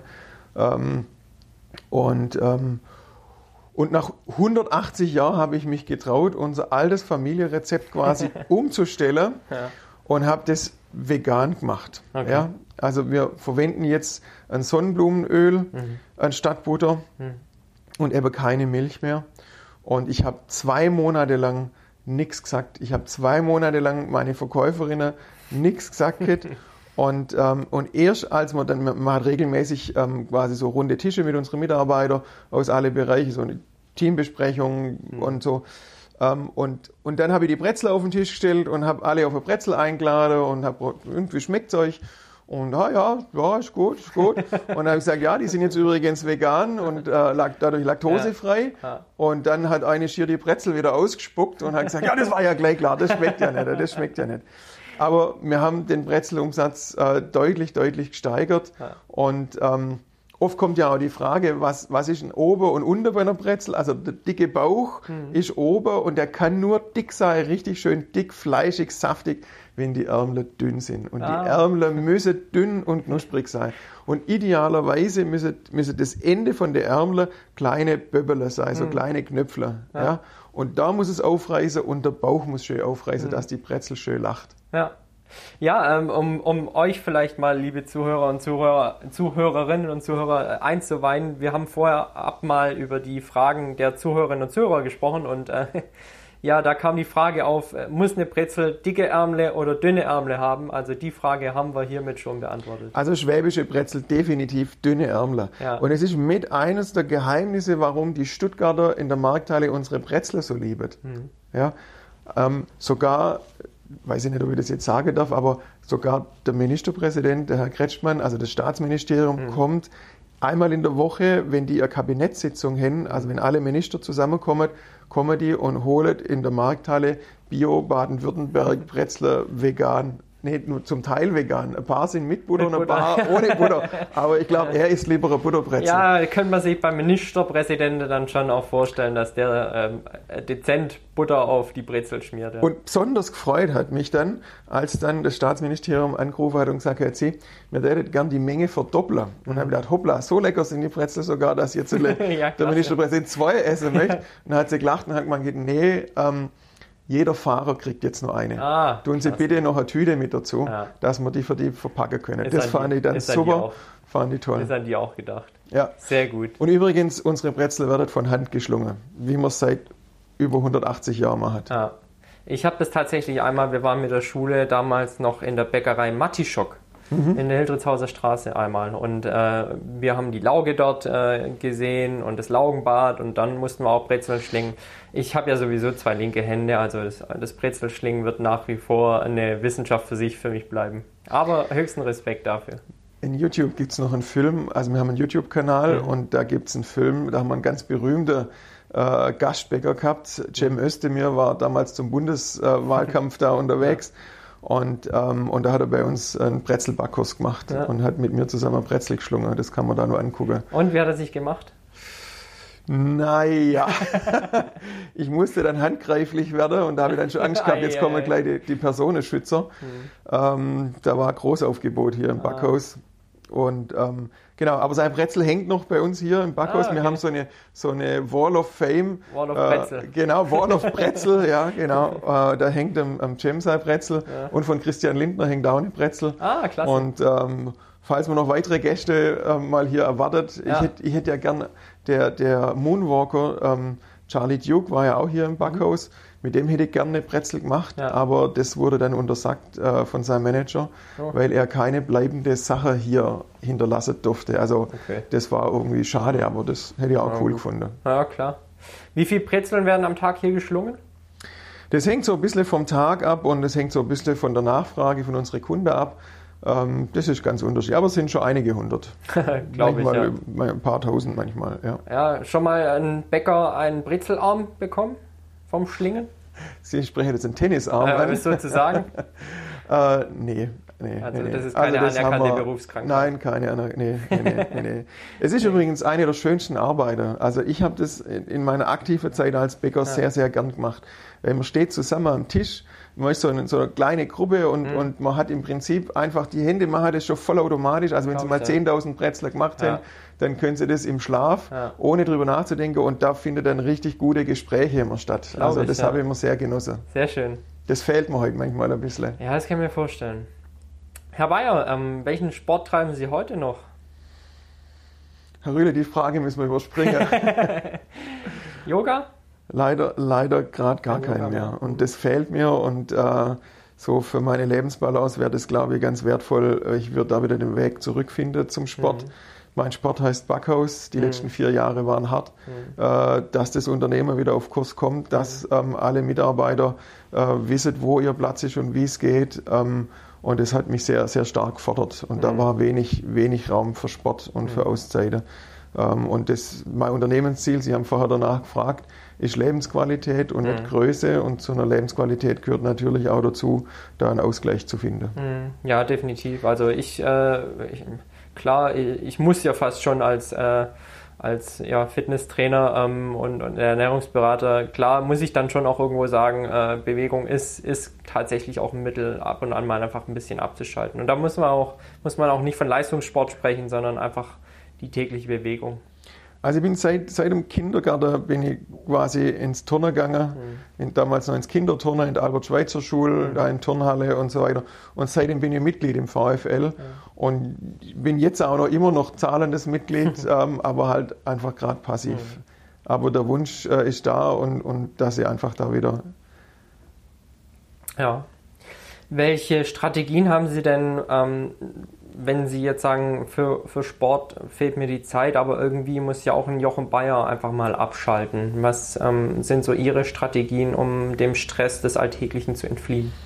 Zeit mit meiner Familie, Zeit mit meinen Kindern. Mhm. Wir reisen gern, ähm, wir sind aber auch gern hier in Herrenberg ähm, im Schönbuch mhm. oder bei uns im Garten und mhm. ähm, das ist für mich die schönste Zeit und für mich auch eine gute, gute Erholung. Mhm. Vor allem die Gespräche äh, sind sehr wertvoll und ähm, das tut mir gut und ich glaube auch meine Kinder. Ja. Soziale Kontakte auch, äh, ja, eine, eine, anerkannte Strategie, auch einfach vom, vom Stress des Alltags abzuschalten. Definitiv. Herr Bayer, ähm, ich kann mir vorstellen, also wir alle lieben Brot im Allgemeinen. Wie sehr lieben Sie Brot noch? Oder anders gefragt, was spielt Brot bei Ihnen äh, in der täglichen Ernährung? Welche Rolle nimmt es da bei Ihnen ein? Eine große und eine wichtige. Also Brot ist für mich schon ähm, Lebensqualität. Mhm. Und ähm, wenn, wenn Gäste zu uns nach Hause kommen, ähm, ist oft die Frage, also erst kürzlich haben wir, haben wir einen, einen Freund zu, zu Besuch gehabt, äh, einen Sternekoch aus Eningen, der Franz Fickel war mit seiner Frau bei uns zum Abendessen und dann habe ich gedacht, oh je, oh je, was, was kochen wir denn da jetzt, wenn der Franz ja. kommt? Und, ähm, und dann haben wir einfach ein schönes Brotbuffet aufgebaut. Ne? Mhm. Haben leckere Käsesorte, leckere äh, Wurstsorte da gehabt. Und ich glaube, es waren nachher zehn verschiedene Sorten Brot. Mhm. Oder ein anderes Erlebnis, das war auch, ähm, ich durfte ja fürs ZDF damals eine, eine Fernsehsendung mhm. machen, äh, zwei Jahre lang mit, mit Johann Lafer. Mhm. Und ähm, es war ein harter Start mit dem Johann, aber inzwischen sind wir, sind wir sehr gute Freunde. Er hat in Stuttgart zu tun gehabt und ruft mir dann da äh, Samstagabends an und sagt, Mensch, Jochen, kommst du nach Stuttgart und zusammen Abendessen? Und dann sage ich, nee, Johann, ich habe schon Jogginghose an. Äh, also wenn wir zusammen essen, dann musst du nach Herrenberg kommen. Und dann habe ich gesagt, alles klar, ich komme. Und dann habe ich wieder gedacht, Mist, was kochen wir denn da? Und, äh, und habe dann auch da wieder mich für Brot entschieden ja. und habe dann einen, einen Frankeleib äh, da ne? mhm. ne? den habe ich nochmal geschwind in den Ofen geschoben. Mhm. Übrigens, Tipp, wenn, wenn ein Brot vielleicht schon drei, vier Tage alt ist, ja. einfach das Brot am Stück nochmal in den Ofen schieben, mhm. bei, also Ofen Vorheizen 180 mhm. Grad, 190 Grad und dann so 10 Minuten, Viertelstunde, wenn so ein riesiger Brot ist wie ein Frankeleib, auch ruhig 20 Minuten, dass es wieder eine richtig schöne, feste Kruste hat. Ja mhm der Johann, der hat fast ein Viertel von dem Frankeleib allein gegessen. Bloß mit Butter und nichts. Der war so hin und weg. Der hat gesagt, hey, das schmeckt wie bei seiner Oma. Ja. Also das war, das war wirklich eine große Freude, dazu zu gucken. Und im Gegenzug hat er dann meine Kinder wieder Geschichte erzählt, wie er für Königin Silvia gerade äh, Abendmenü ja, gekocht hat und so. Ich kann mir schon vorstellen, spannend, dass, dass, er spannend. gute Geschichten äh, ja. auf Lager hat, ja. der Johann Lava. Ja, klasse. Ähm, Herr Bayer, was würden Sie heute Menschen sagen, die freiwillig auf Kohlenhydrate verzichten oder auch freiwillig auf Gluten? Was, was würden Sie denen mit auf den Weg geben? Hm. Jetzt wird es schwierig. also ich glaube, dass das, ähm, also aus meiner Sicht geht da viel Lebensfreude verloren. Mhm. Ähm, es ist für mich, wäre für mich ein sehr hoher Preis, den ich bezahlen müsste, mhm. äh, um, um auf Brot, auf äh, Backwaren zu verzichten. Ja. Und klar kann ich das verstehen, wenn jemand ähm, Zöliakie hat, äh, geht es gar nicht anders. Klar, absolut. Ähm, und ich freue mich, dass auch in dem Bereich heute wirklich tolle Backwaren gibt. Also es gibt immer noch furchtbare Sachen, die, sind, die grenzen an Körperverletzung. Aber ähm, gerade ein Freund von mir, ähm, der Frank Schubert in Augsburg, ist selber betroffen, ist auch ein mhm. Biobäcker. Mhm. Und der bäckt für uns in Bio-Qualität wirklich leckere, glutenfreie Brote. Ähm, wir bestellen die einmal in der Woche bei ihm, die werden dann frisch gebacken, per Paketdienst zu uns geschickt und die kann man bei uns im Laden zum Beispiel kaufen. Die liegen im Kühlschrank. Man kann sie auch vorbestellen, wenn man eine größere, größere Menge möchte und so. Und äh, das ist toll, was die da immer wieder weiterentwickeln. Also er hat jetzt gerade gestern hat er gesagt, okay, der hat jetzt bald ein, ein, eine Art Weißbrot, ne, was mhm. er da und, und das muss super lecker sein. Also ich bin gespannt, was da rauskommt. Ja. Also ich würde das auch ergänzen. So, es gibt leider den Trend, dass Menschen ohne Not auf, auf tatsächlich auf diesen Genuss verzichten und, und ähm, gerade das Thema Kohlenhydrate, wenn man in einem gewissen Maße körperlich aktiv ist und es muss auch wie hier wieder kein Leistungssport sein, dann sind auch Kohlenhydrate ähm, nicht zu verteufeln, sondern einfach elementarer Bestandteil einer ausgewogenen Ernährung. Herr Bayer, vervollständigen Sie folgenden Satz. Eine Aldi-Backstation ist für mich ein Wunderwerk der Technik. Sehr diplomatisch. So ein Wunderwerk der Technik, dass Aldi jetzt gerade alle Backstationen wieder rausschmeißt und das so? Konzept überarbeitet. Ja. Aldi besinnt sich gerade neu und verhandelt Verträge mit größeren äh, Bäckerkollegen ähm, und versucht, Handwerksqualität in den Discounter zu bringen von namhaften lokalen Bäckern. Wer es hier in Herrenberg macht, weiß ich nicht. Mhm.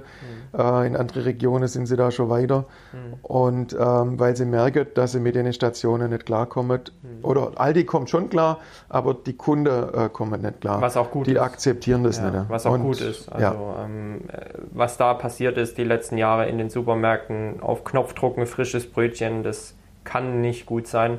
Und da sind wir bei, dem, bei den Themen Qualität vor Quantität und vielleicht auch mal, ähm, vielleicht sich nicht jeden Tag ein gutes Brot und, und, jeden Tag ein Brot gönnen, aber dafür vielleicht jeden dritten ein wirklich gutes.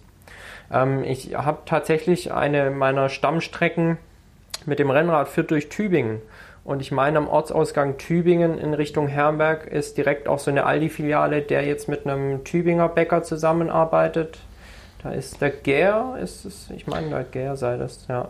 Ich ähm, komme also, nicht zum ja. Aldi. Also wir haben eben Biomärkte ähm, als Kundschaft und natürlich kaufe ich bei denen ein, wie hier in Herrenberg hat jetzt Audenz neu eröffnet. Äh, wir beliefern die mit Brot und, mhm. und Backwaren und dann kaufe ich natürlich auch dort meine Lebensmittel. Klar, logisch. Ähm, das ist fein. Herr Bayer, vielen Dank. Ähm, ich würde an dieser Stelle ja die, den offiziellen Teil schließen und zu unseren We Run Herrenberg Kategorien übergehen. Und die erste Frage hier lautet immer, wenn Sie unendlich viel Geld und äh, unendlich viel Zeit hätten, Herr Bayer, was würden Sie an Herrenberg direkt verbessern? Ui, jetzt wird es politisch. Gerne. Nein, also ich, ich muss ehrlich sagen, ich war so lange ja unterwegs draußen in der Welt und ich bin immer wieder gern nach Herrenberg zurückgekommen.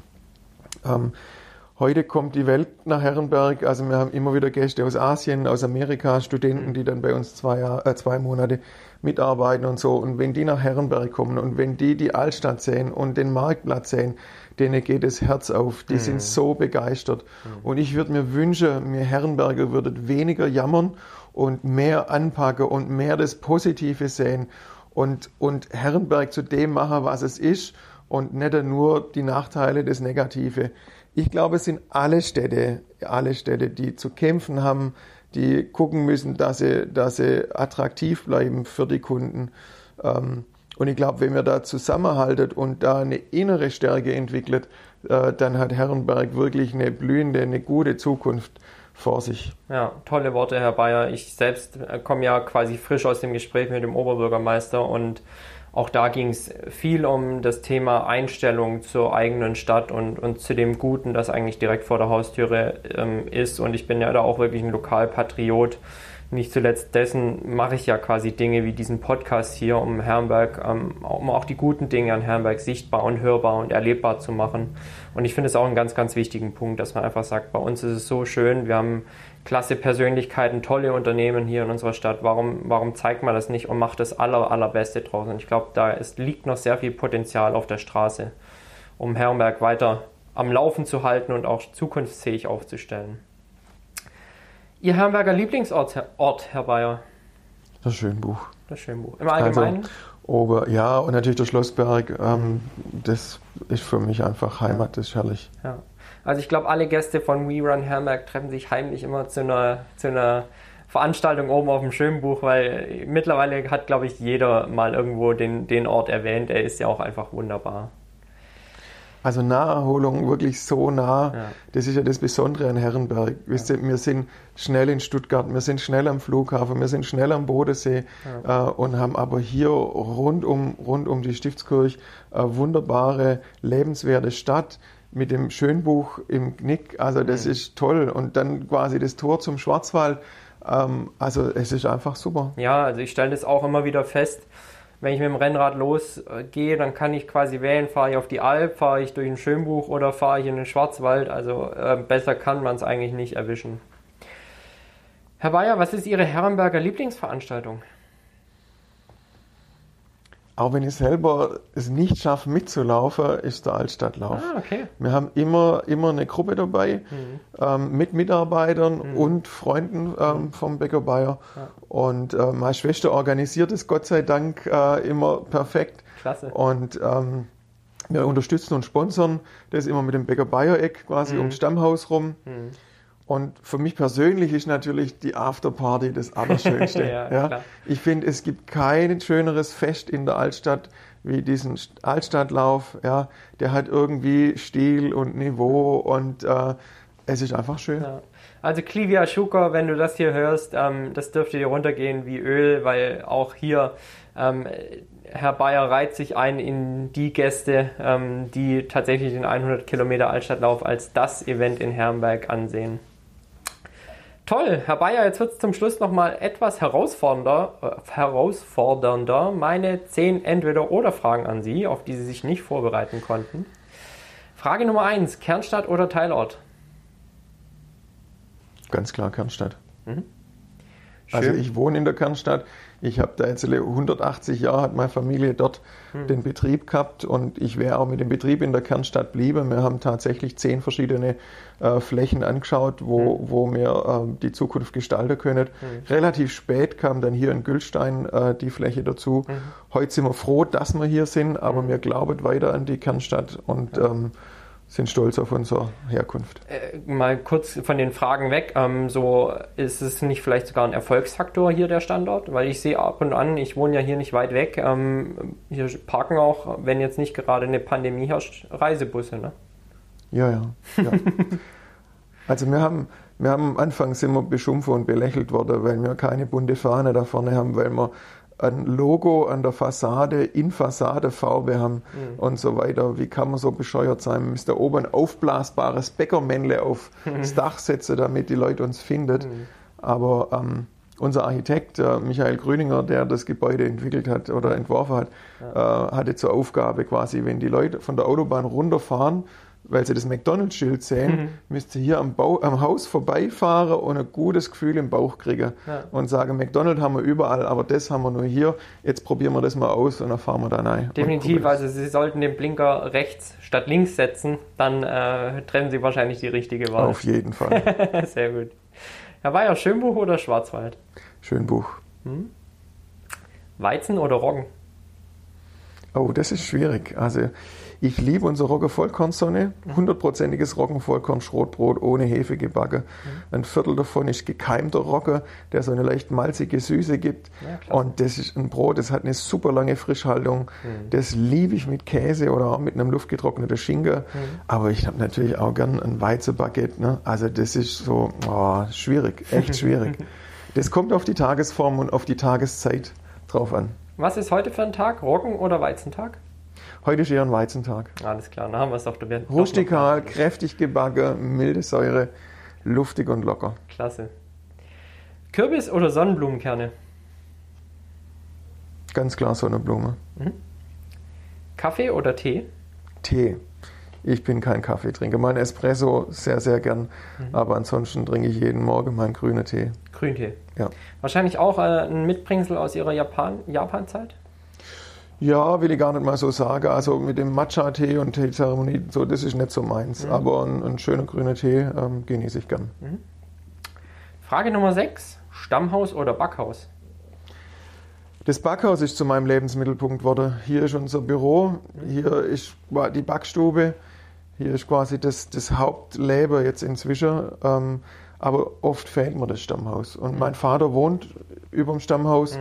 Und ähm, gern besuche ich ihn und natürlich unser, unseren Laden im Stammhaus mhm. und freue mich dann über nette Gespräche im Laden.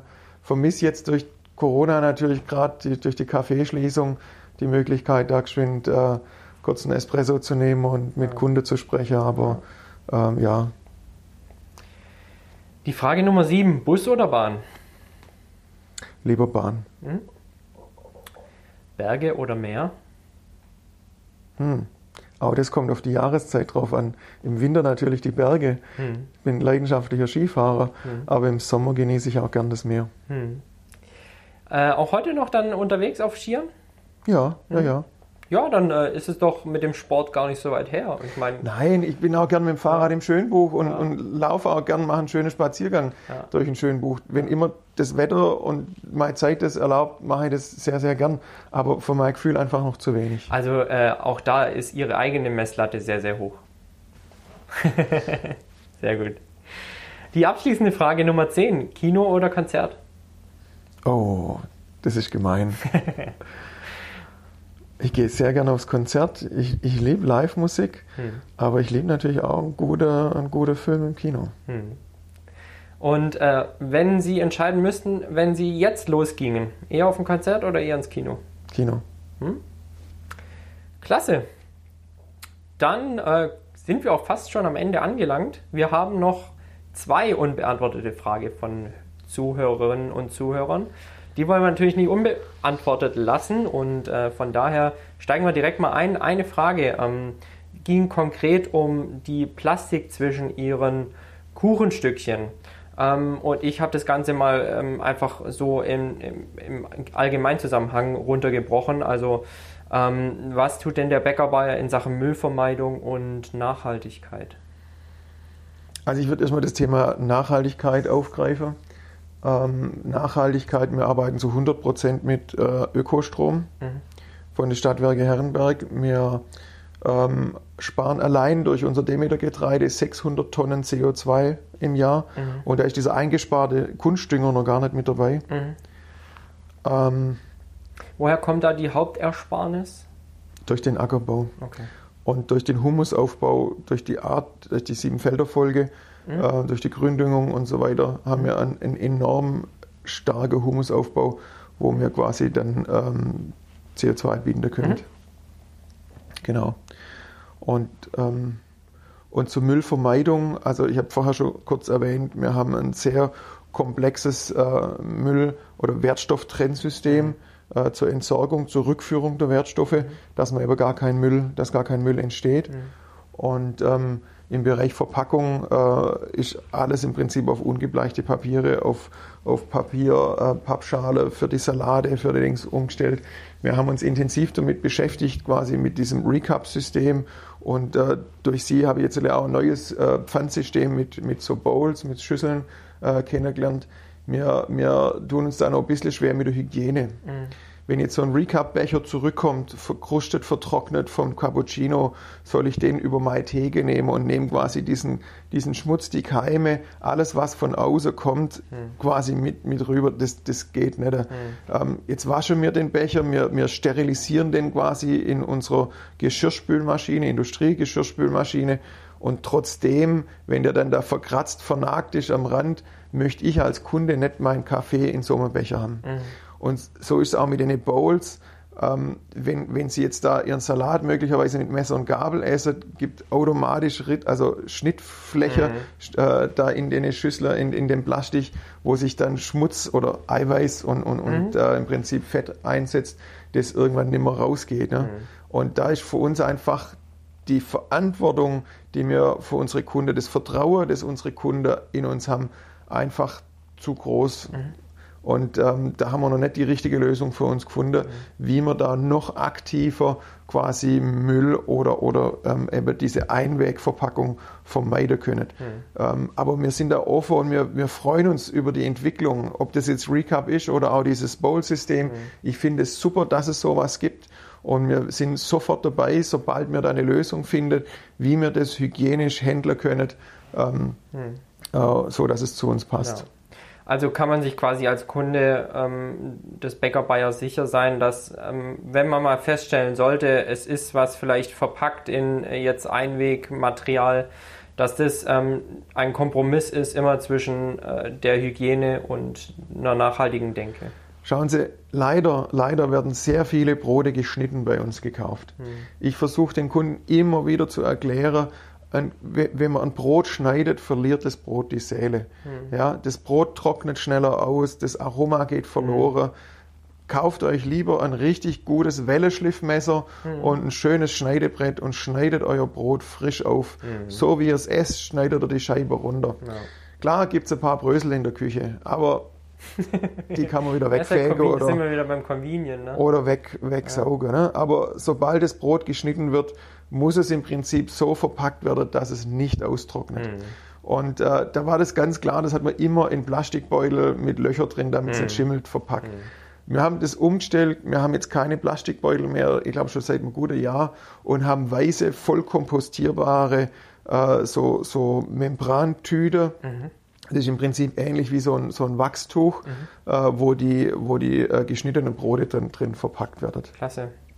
Ja, also ähm, das Thema ist auf dem Schirm und es wird stetig daran gearbeitet, sich dahingehend auch weiterzuentwickeln.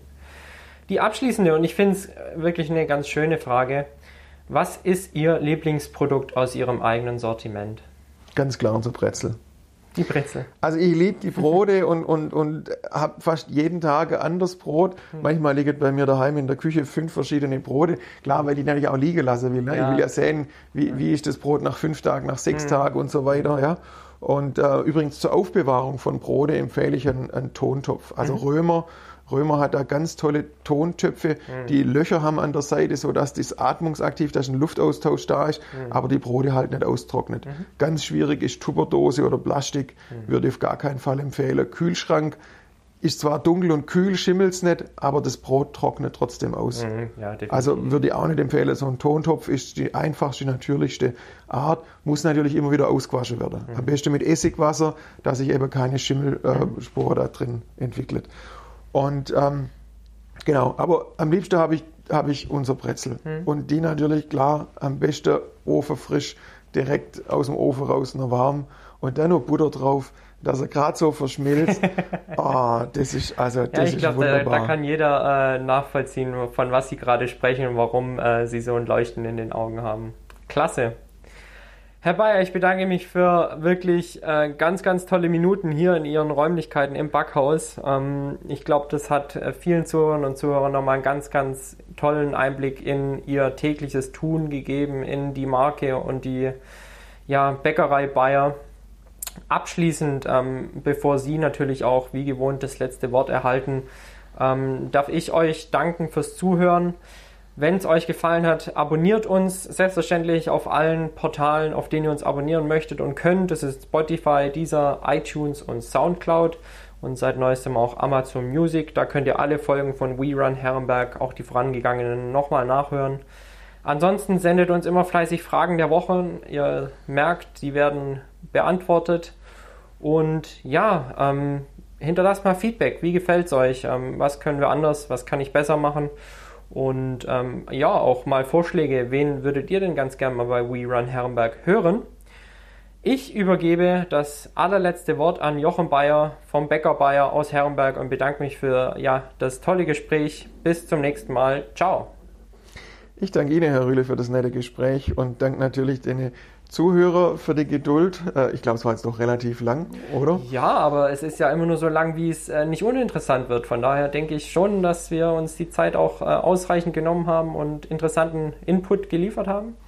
Und natürlich freue ich mich, wenn Sie, wenn ihr da draußen jetzt Appetit bekommen habt und mal vorbeikommt, vielleicht zum Frühstück, wenn das Café wieder offen hat, mhm. äh, haben, wir, haben wir ein sehr beliebtes Backhausfrühstück, wo wir übrigens den Schinken, den, die Salami, den Bergkäse aus dem Allgäu und so weiter frisch kaufen, den Schinken hier aus Reusten vom, vom Metzger und das wird jeden Morgen frisch aufgeschnitten und gibt es dann da zum Frühstück oder auf den belegten Brötchen oder einen guten Kaffee frisch gebrüht und ähm, die leckeren Brote habe ich ja schon mehrfach erwähnt. Kommt einfach vorbei, ich freue mich auf euch. Und wenn noch Fragen sind, einfach eine E-Mail an, an We Run Herrenberg oder natürlich auch direkt an der Bäcker Bayer. We Run Herrenberg, ciao!